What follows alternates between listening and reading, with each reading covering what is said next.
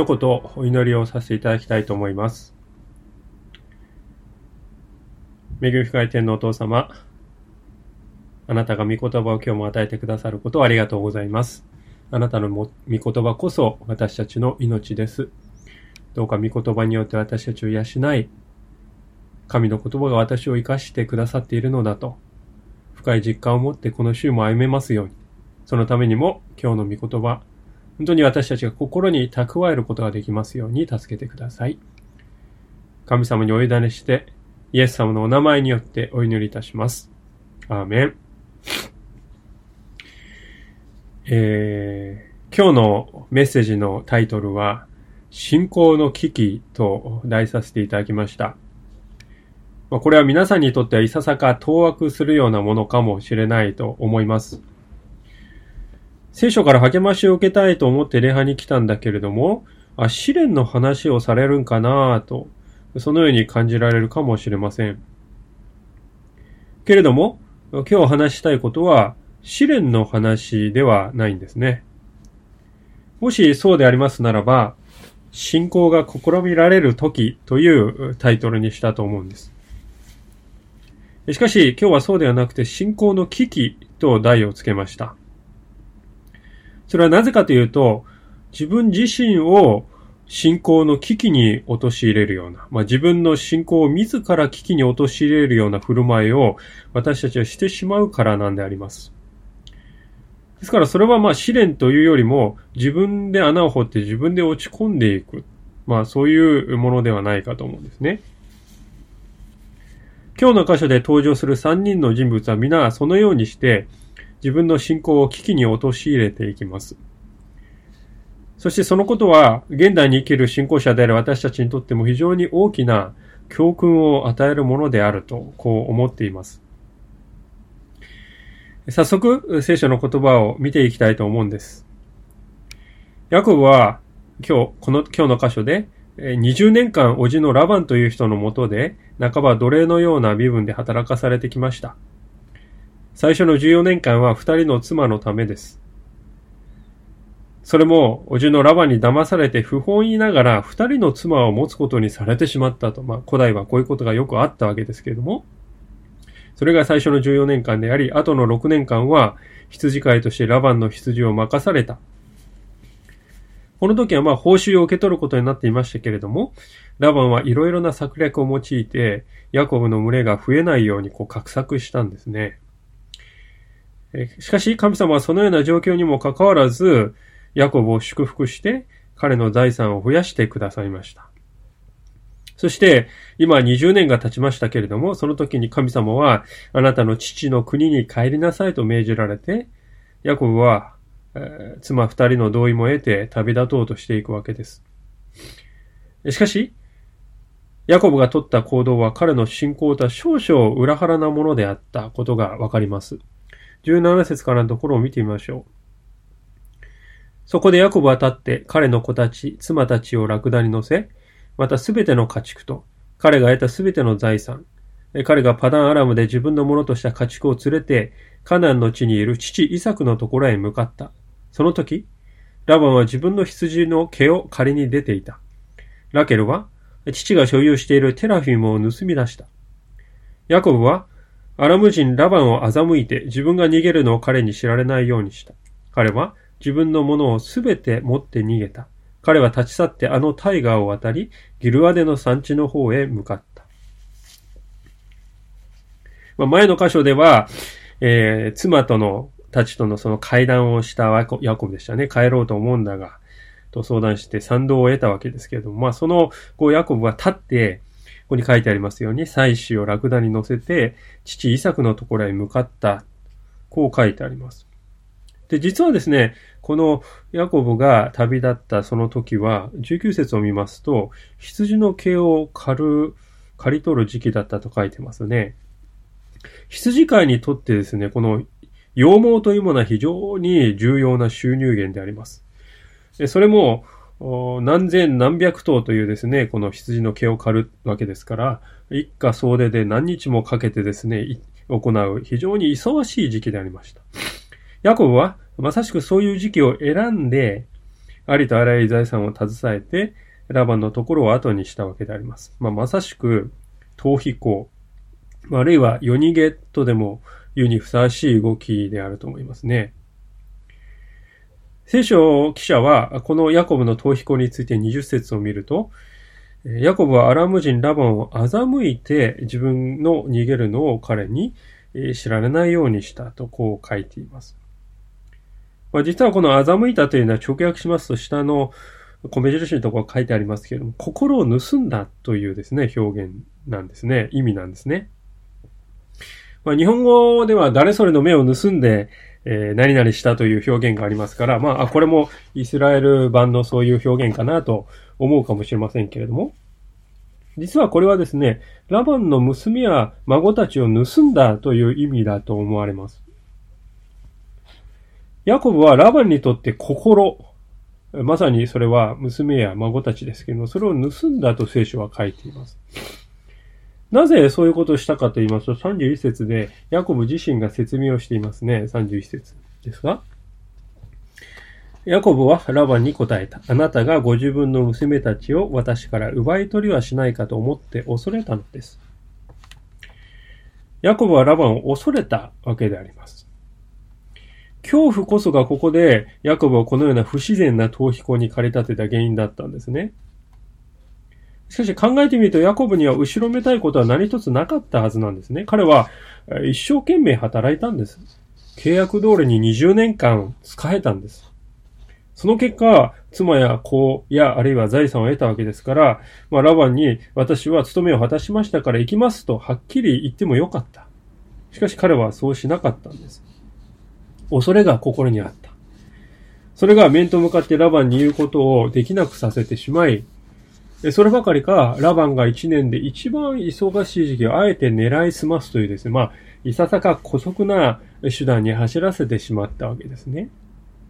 で、聖書はそのことを指して、ヤコブはラバンの心を盗んだと厳しい評価を与えるわけです。恐れというものの影響は、その人だけにとどまらないわけです。後で見ていきますように、周りにまでこの恐れというものは大きな悪影響を与えていくものであります。ですから私たちは今日、このヤコブの姿を通して、恐れというものが信仰者にどんな悪影響を与えるかを心に留めておきたいと、そう思うのであります。さて、ヤコブはラバンの心を盗んだわけでありますけれども、聖書はですね、興味深いことに、ヤコブが愛していた妻、ラケルが犯したもっと明確な盗みのことを克明に書いていますね。それが19節です。その時ラバンは自分の羊の毛を借りに出ていた。ラケルは父が所有しているテラフィムを盗み出した。テラフィムとは何だろうかと。まあ、いろいろな説があるわけですけれども、古代の中近東で一般的でありました家々に置かれている守り神のような偶像であったとこう思われます。まあ、大きいサイズのものもあるんですけれども、34節を見るとわかりますが、かなり小さなものだったようですね。当時旅行するときには、親がその子にいわばお守りのような形で小型のテラフィムを渡すということが、まあ、この地域では一般的に行われていたようです。あるいは別の理解としてはテラフィムは相続財産の権利を保障する、まあ、印のようなものであったという、そういうことを言う人もいます。まあ、いずれにしてもラケルのこの行動で一番大きな問題は何かと言いますと、彼女がそのような偶像の神に対してかなりの価値を見出していたということです。振り返ってみると彼女は18節にありますように、つい先ほどですね、えー、夫のヤコブに対して、えー、創造者なる神の主権を認める信仰告白をしたばかりであります。神に従う夫に自分も従って生まれ故郷を出て出発するんだと。そう決心したはずでありました。ところがすぐに彼女の心は分かれるわけであります。従いますと言いながら夫に隠れて盗みを行うんですね。しかも父親の留守を見計らって、父親が一番大切にしていたものを狙うんです。まあ、それは父親に対する個人的復讐であったかもしれないと思います。ラケルは14節から16節で父親のラバンの悪行を、えー、非難しているわけでありますけれども、その彼女がしていることもまたそれと同じように卑劣な行為と言えるんではないでしょうか。このようにこの不信仰ということもまたその影響は広い範囲に及ぶものだということです。しかもそれは非常に大きな影響をもたらします。実際後で見るわけですけども、彼女はこの不信仰のゆえに自分の命だけではなく、家族全体を巻き込んで、未来を危うくするきっかけを作ってしまうんですよね。私たちがですからこの彼女の姿を通して学べることは、神様を求めますと言いながら、この世の神にも心を許していくということが、人間にいかにこのちぐはぐな行動をもたらすかということをですね、今日知らされたいと思うんであります。さて、このようなこの逃避行に、えー、ついにラバンが気づいたわけですが、彼は一体どうしたでしょうか ?22 節からのところです。3日目にヤコブが逃げたことがラバンに知らされた。ラバンは身内の者たちを率いて7日の道のりを追っていき、ギルアデの産地でヤコブに追いついた。神は夜、夢でアラム人ラバンに現れて仰せられた。あなたは気をつけて、ヤコブと事の善悪を論じないようにしなさい。ラバンはヤコブに追いついた。その時、ヤコブは産地に天幕を張っていたが、ラバンもギルアデの産地に身内の者たちと天幕を張った。まあ、毛を刈るために出かけていたラバンは作業が終わるまで、ヤコブたちが逃亡したことに全く気づいていませんでした。まあ、もともと彼がですね、ヤコブとの間に3日の道のりのですね、距離を置かせたってね、前のところに書いてありましたが、それをもう恨みに出たわけですよね。で、しかし、ラバンはですね、気づいた後、なんと7日間もですね、えー、追い続けたって書いてありますよ。だいたいこう7日間、ラクダで追うと500キロぐらいの距離だそうです。仙台から静岡までずっと追い続けた。まあ、なんという執念深さかなと思うんですけれども。でそうやって追いついたラバンは、ヤコブのすぐ傍らにテントを自分も張りますね。これはもう長期戦も辞さないという意気込みの表れだと思います。そしてラバンが次の日にヤコブに語った言葉の中に、ラバンという人の矛盾に満ちた姿が最も現れていくわけです。では、ラバンの問題の第一は何でしょうか？それは、人の心がわからない人だったということです。まあ、言葉を変えますと自己中心であるということですよね。26節です。ラバンはヤコブに言った。何ということをしたのか？私を欺いて、娘たちを剣で捕らえられたもののように引いていくとは？まあ、ラバンが言ってることは、要するにですね、ヤコブが娘や孫たちを脅迫してですね、えー、無理やり誘拐していったっていう話になってるんですよね。まあ、つまり、それは裏返すとどういうことかというと、ラバンは、娘たちは自分を慕ってくれているはずで絶対そうに違いないと思い込んでいるわけです。真実はどうかというと、まあ、15節見るも全く反対ですよね。娘たちは父親の冷酷さや自己中心ぶりにですね、翻弄されて、深く傷ついていたんです。じっとそして耐えてきたわけです。ですから、知らぬはラバンばかりということです。ラバンは家族が自分に対してどういう見方を持っているかをですね、全く読み違えていた。何がこうさせるのでしょうか想像力の欠如であります。もしこういうことを言ったりやったりすれば人はどう思うだろうか。まあ、常に考えて行動するということはないわけです。ラバンの行動はいつも直情的でありまして、思ったことは何でも実行するというそういうものでありました。何がそうさせるかと言いますと、自分に対してですね、盲目的なまでの自信と傲慢をですね、抱いていたということですね。私がしていることやあるいはしてきたことは、もしかしたら根本から間違っているのかもしれないという、まあそういうふうなへりくだった自己吟味のですね、経験がないということです。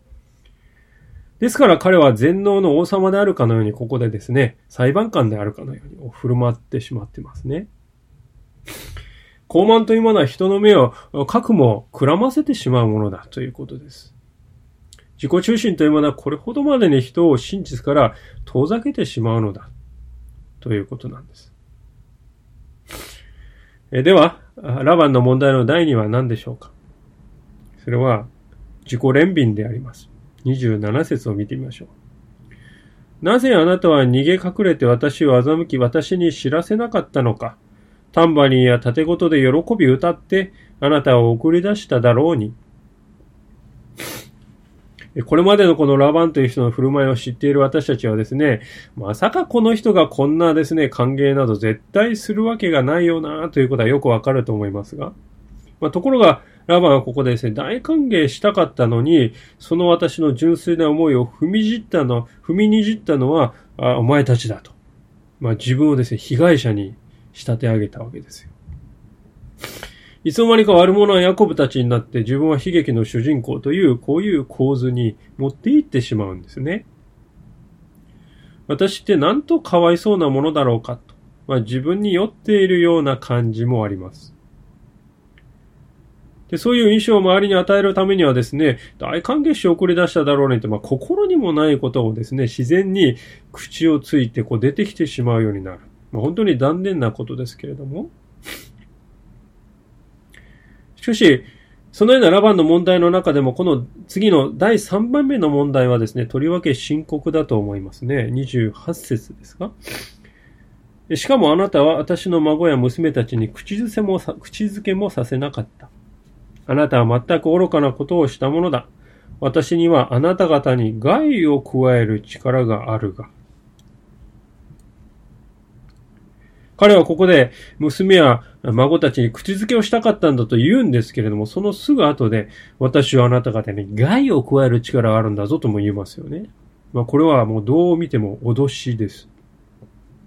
しかも、あなたというヤコブ一人ではなくて、あなた方って言ってますから、その場にいたヤコブだけでなく、娘たちや孫たちも含んだ全員ですよね。口づけしたいかった、愛してるんだとメッセージを伝えようとしながら同時に懲らしめてやるぞとも言うんです。まあ、こういう伝え方をですね、ダブルメッセージと言いますね。人間というものはこういうこの二重の意味を含んだメッセージをですね、理解できるようには作られていません。ダブルメッセージはですね、聞いた人をして、一体どちらを信じればいいんだろうかという混乱を与えます。そして、この人は言葉に一貫性がないなと思わせて不信感を与えます。最終的にはその人を信頼できなくさせてしまうわけであります。ですから言葉遣いにおいて、いつでもどこでも、どんな場所でも、誰に対しても表裏のない一貫した態度を持つということ、これがですね、クリスチャンである私たちに非常に大切なことであります。聖書はまさにこのことを次のように語っているわけであります。一箇所開けてみたいと思うんですけれども、えー、新約聖書の一番後ろの方にありますが、えー、ヤコブの手紙の一章の26節というところを開いてみていただけますでしょうか。ヤコブの一章の26節というところです。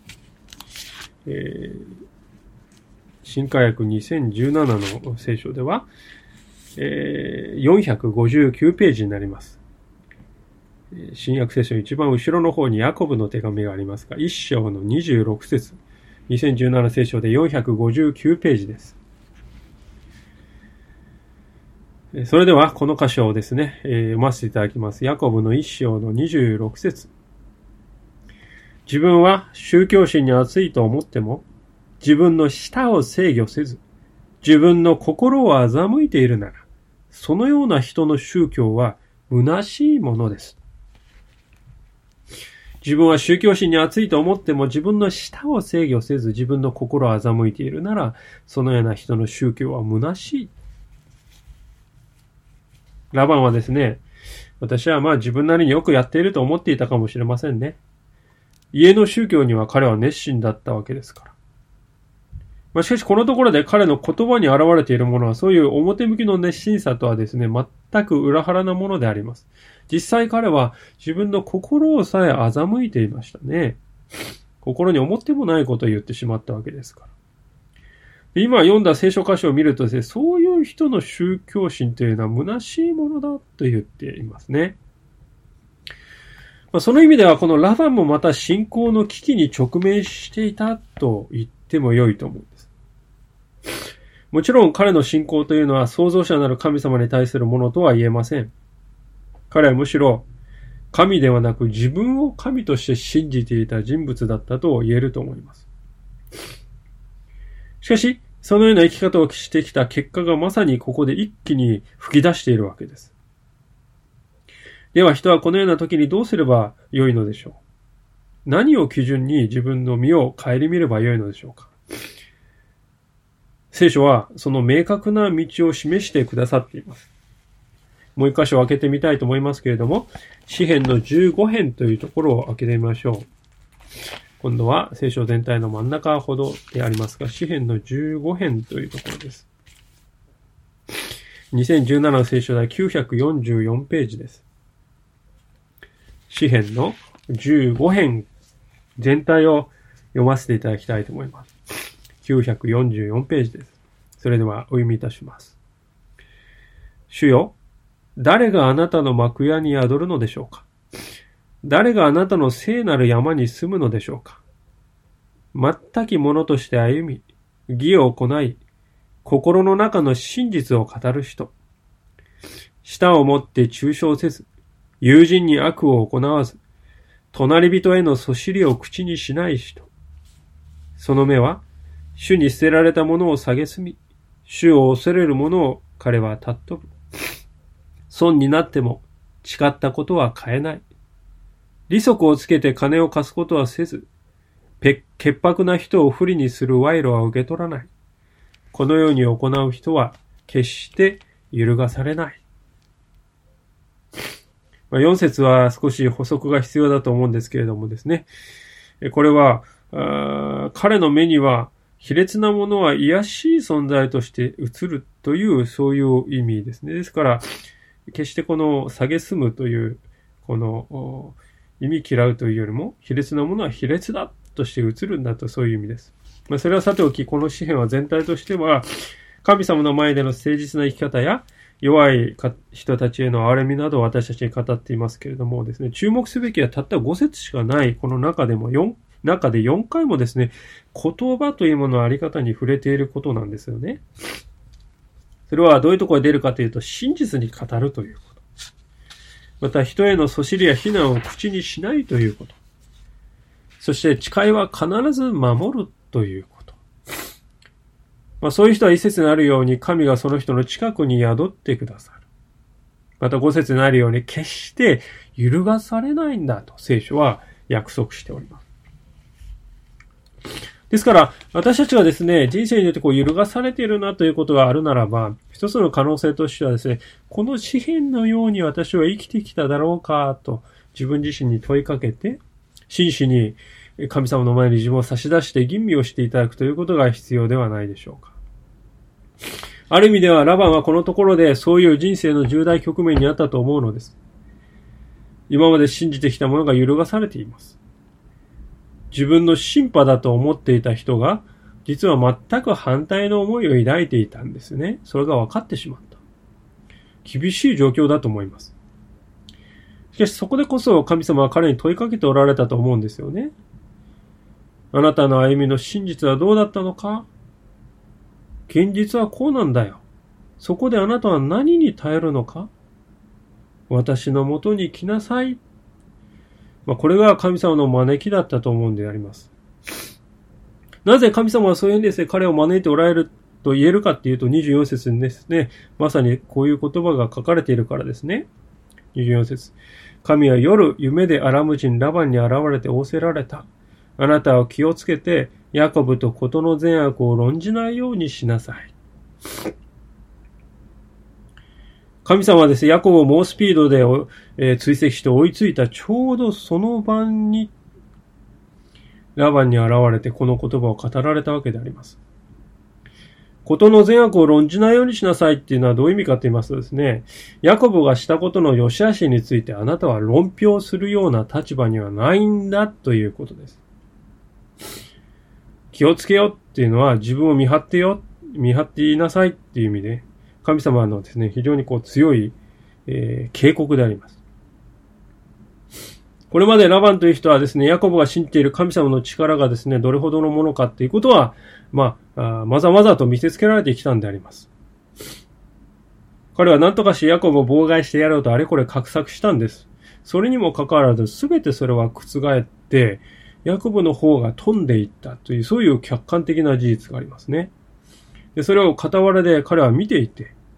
まあ、嫉妬に燃えたかもしれませんよね。しかしその一方で、驚嘆する思いをですね、抱いたに違いないと思います。一体全体どうしたことだ？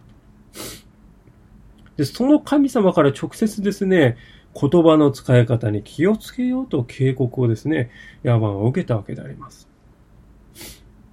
私はこの言葉っていうのはヤコブに対する守りであったわけですよね、まず第一に。しかし、それと同時にラバンに対する守りでもあったと思うんであります。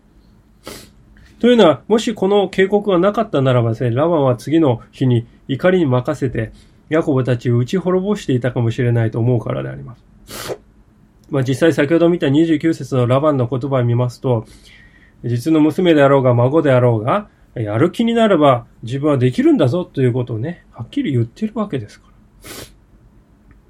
ラバンは500キロものの距離をですね、相手の1.5倍のスピードで執念深く追跡してきました。この私をないがしろにしよってというですね、怒りや復讐心に燃えてやってきたのです。そこに神様が介入してくださった。もうこれ以上ないタイミングであります。ラバンはこれによって思いとどまることができました。29節の後半を見ると神の力を認めて従う意志のあることがよくわかります。神様はこのように自分で自分を制することができないような時であっても、あるいはまた裏腹でちぐはぐで自己中心な生き方を貫いてきたそういう人たちに対してさえも、まるでわけ、わめき散らす子供を親がなだめ悟してくださるかのように、そのように神様は悟してくださる。辛抱強く悟してくださるお方なんだということです。神様は、なんと憐み深い方でありましょうか。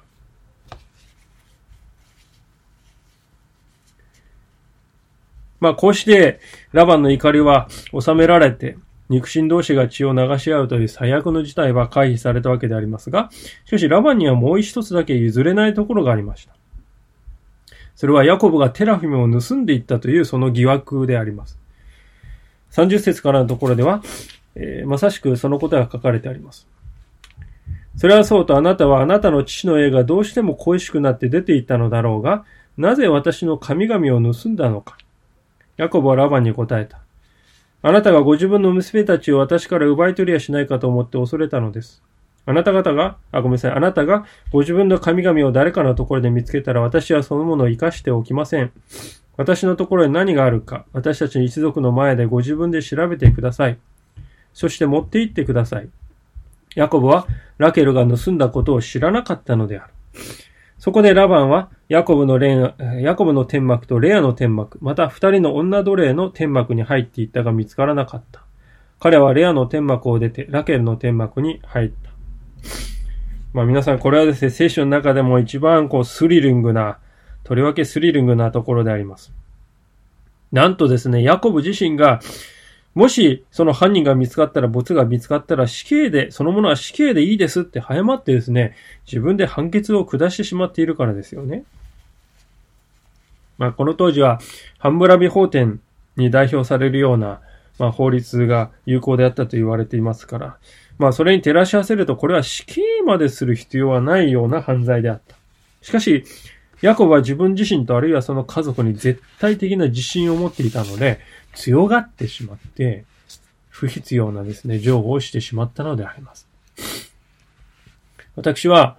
ラバンを恐れて逃げ出したことに対する後ろめたい思いがですね、こういう強がりを引き出したと思うんですね。そしてもう一つ忘れてはならないことはですね、実は、ヤコブもまたラバンと同じように、ラケルという人の心の中を全く知らなかったというこの驚くべき事実であります。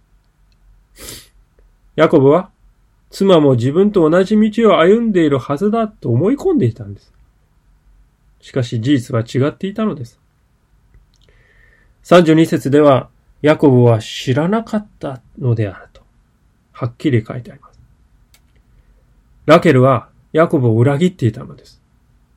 そしてその裏切りを知らないヤコブは、最愛の妻の命を危険にさらすようなことを知らずにしてしまう。実に皮肉な構図です。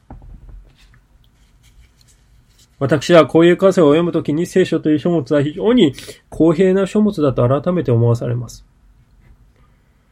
ラバンはダメ人間でヤコブはいい人だ。まあ、そんな簡単な単純な善悪二元論というものは聖書には影も形もありません。確かに、ラバンの中には目に余るような自己中心性があります。今日の箇所はまさにそれを赤裸々に記しています。しかし少し前に戻っていますと、ヤコブもまた盲人の父親を騙して、そして兄さえも出し抜いて、自分の利益をどこまでも追い求めた。まあ、そのことが克明に記されています。そして今日の箇所では恐れに囚われてしまって、相手が非常にこう忙しい隙間を狙って、うさぎのように逃げていく、そんな姿も書かれていました。ラケルも同じですよね。彼女にも双心がありました。父親や夫の知らない賭けで盗みを働くような闇がですね、彼女の心の中にもあったのです。ですから、誰が優れていて誰が愚かな人間であったという、そういう話をしたいわけではない。むしろ、聖書は、たとえこれはイスラエル民族の父祖となるような偉大な人物なんだけれども、見てみるがよい。ラバンと同じような自己中心性があるではないかと。神様はそう語っているわけであります。しかし、だからこそそういう人を新しく作り変えることができる神の力というものは、なんと素晴らしいことだろうかと思えてくるわけですよね。皆さん、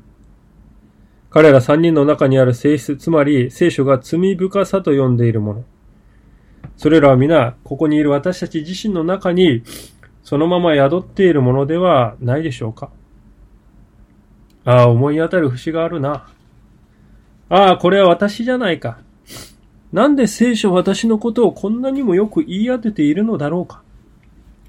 聖書はそのように読むべき書物だということです。もしここで私たちは評論家のようなですね、視線で、ああ、これはうちのあの人だわ、とかね。あるいは、ああ、これはあの嫌な上司そのまんまじゃないか、そういうふうに思うとするならば、聖書はえー、あなたにとって何の意味もない書物になってしまいます。そうではなくて、いや、なんとこれは私だと、打ちのめされるのでなければ、本当の意味で神の力があなたのうちに働くということはないんだということですね。皆さん、神様という方は私たちの人生にいつも働いてくださっております。24節では、ラバンの夢にまで現れて彼を勇め、ヤコブとの戦いが起きないようにしてくださった神様の姿が記されています。神様はですね、私たちの周りでも、日夜こういうことを行って、私たちを守っていてくださるんだということですよね。私たちは普段そのことに稀にしかこう気づいておりませんから。しかし、神様は確かに働いておられるんです。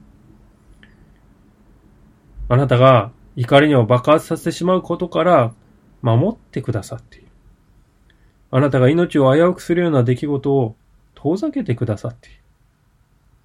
神に守られている。私たちのが神様を信じて生きているということはこういうことではないでしょうか。私たちが生きていくときに、神様が今どこにいるのかわからない、何もしてくれないとそう感じることは確かにあるんです。それでも、主は確かにあなたの人生の背後で力強くことを進めて、また、災いをとどめてくださっているのだということです。そのことを象徴するようなことが今日の最後の箇所に記されています。34節です。ところが、ラケルはすでにテラフィムを取ってそれをラクダの蔵の下の、蔵の中に入れ、その上に座っていたので、ラバンが天幕を隅々まで調べても見つからなかった。ラケルは父に言った。父上、どうか怒らないでください。私はあなたの前で立ち上がることができません。女の常のことがあるからです。彼は探したが、テラフィムは見つからなかった。ラケルはラバンの偶像、まあ、テラフィムをですね、蔵の中に入れたと書いてある。これちょっとイメージしづらいんですけれども、この当時の蔵というものは、30センチ ×40 センチぐらいのですね、箱型になっていて、まあ、中に荷物を入れられるようになっていたそうですね。ラケルはあろうことがそこに父親のテラフィムを隠したということです。そして、生理中なんで立ち上がれないんですとこう言うんです。まあ、当時、生理中の女性というのは出血を伴うことからですね、一定の間、宗教的に汚れているとこうされていました。ラバンはですね、一番この最後にラケルの天幕に入るわけでありますから、よほどラケルを信用していたんだと思うんですよね。まあ、この33節に疑わしい順番でね、天幕に入っていく、えー、のが書いてあります。最後にね、ラケルの天幕に入っていった。ラケルは長女ではなく次女でありますが。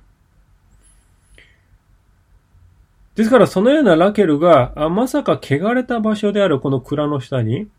自分が一番大事にしていたテラフミを入れるはずなんかないと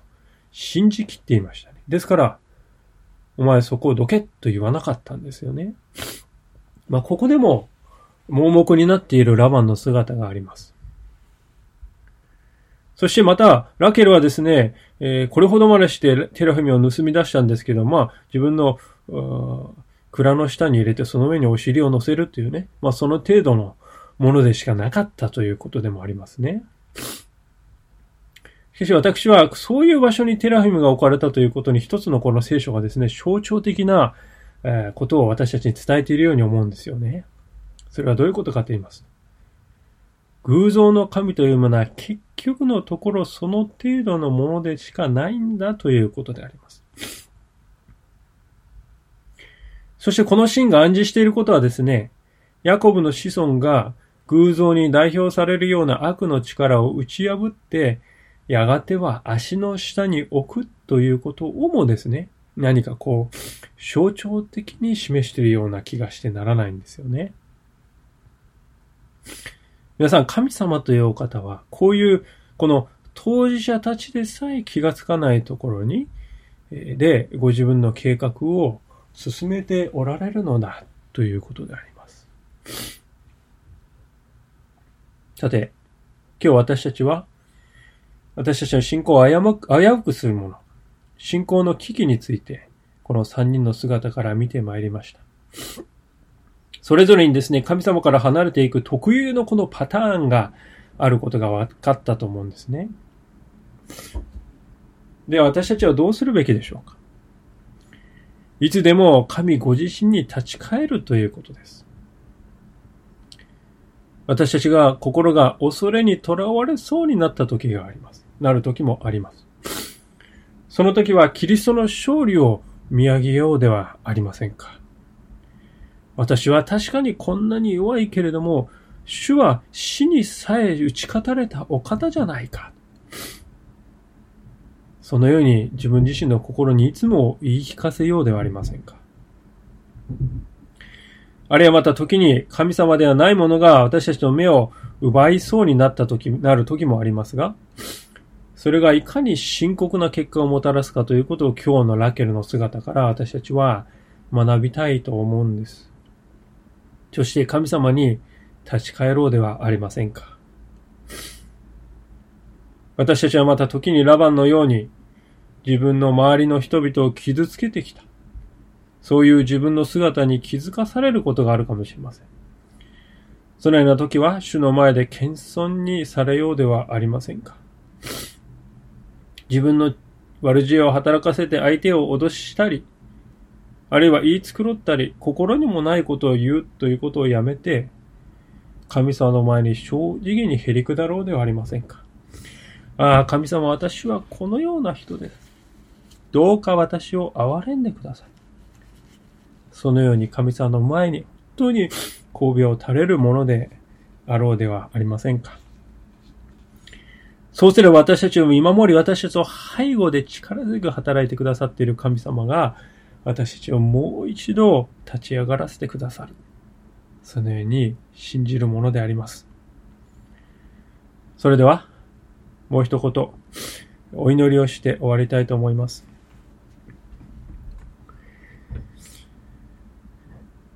恵み深い愛する天のお父様。ヤコブとラバンと、そしてラケルの三人の人々の本当に姿から今日も教えられてまいりました。ヤコブは神様の命令に従って父の国へ帰りなさいと言われ、その信仰の応答として立ち上がったはずでしたが、その立ち上がり方は本当に盗人が逃げていくような、そのような姿になってしまいました。また神様、ラケルはラケルで父と夫の目を盗み、価値のあるものを盗んで復讐してやるという実に人間的な動機にとらわれて盗みを働いておりました。ラバンはラバンで愛している口づけしたかったと言いながら、私はお前たちに害を加えることもできるんだぞと言ってしまうようなものでありました。ここにいる神様、本当に人々の誰もが自己矛盾を抱えながら生きていることに私たちは愕然とさせられます。でも神様、そのような中であっても、神様が本当に夢の中で諌めて、諌められたのはヤコブではなく、ラバンの方でありました。あなたは、ヤコブとことの善悪を論じないように気をつけようと。警告を与えら、与えたのは、ヤコブに対してでなく、ラバンに対してでありました。これが、信仰者に与えられる神の憐れみであります。神様、私たちが優れているから、私たちが素晴らしい人間であるから、あなたは私をお選びになったのではない。私たちが優秀であるから、一生懸命何かをしているから、だからあなたは私たちを祝福してくださるのでもない。ただ、あなたが私たちを選び、私たちがあなたに応答した。ただその小さな信仰の応答によって、あなたは私たちを憐れみ、私たちにこのように良くしてくださることをありがとうございます。神様あなたを信じて生きているとは申しましても、本当に心もとないものであります。いつも道を逸れてしまいます。でも神様あなたは私、そんな私たちの背後で今日も働いてくださっている。